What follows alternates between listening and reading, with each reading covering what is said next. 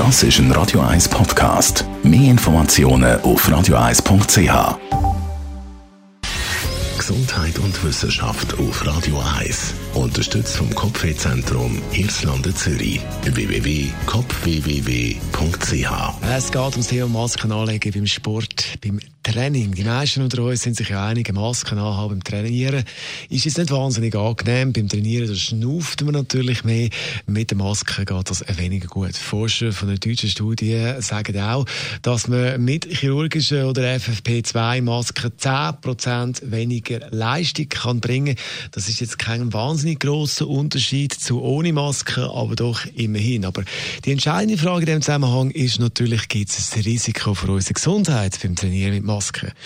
Und äh, in der relativ kleinen Studie, die man da gemacht hat, hat man absolut keinen Hinweis gefunden, dass es da irgendein Risiko gibt für unsere Gesundheit, wenn man mit Maske trainiert.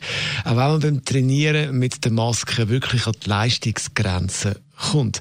Ob das allerdings auch der Fall ist bei Menschen mit Herzproblemen oder mit Lungenkrankheiten, das muss jetzt noch ein bisschen genauer abgeklärt werden. Ich würde vorschlagen, wir nehmen es jetzt aber gemütlich, musikalisch auf jeden Fall, und zwar mit dem Lou Reed.